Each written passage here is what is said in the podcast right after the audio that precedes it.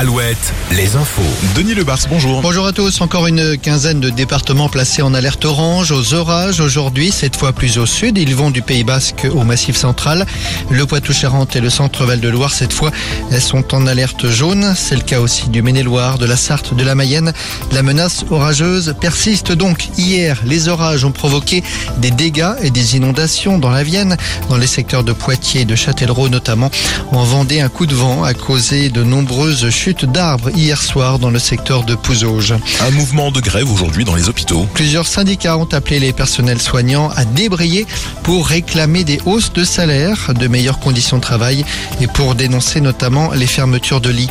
L'association écologiste Les Soulèvements de la Terre sera bientôt dissoute. Olivier Véran, le porte-parole du gouvernement, l'a annoncé ce matin. La cause climatique, dit-il, ne justifie pas qu'on aille caillasser des gendarmes sur un champ. Le mouvement avait participé notamment au rassemblement de Sainte-Soline fin mars ou encore au saccage de serres de maraîchers il y a dix jours en Loire-Atlantique.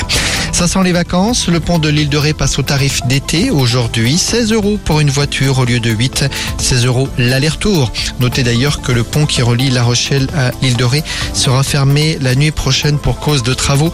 Fermeture de 23h à 5h du matin. Amir chanteur, mais aussi Amir comédien.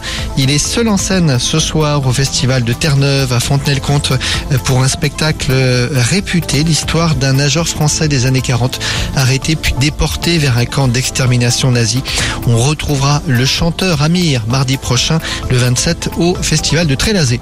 Après les Bleus au Stade de France hier soir, les Bleus à Clairefontaine aujourd'hui. L'équipe de France féminine entame sa préparation pour le mondial qui aura lieu cet été en Australie et Nouvelle-Zélande. Le premier match, ce sera contre la Jamaïque dans un peu plus d'un mois, le 23 juillet. Bonne journée à tous. So.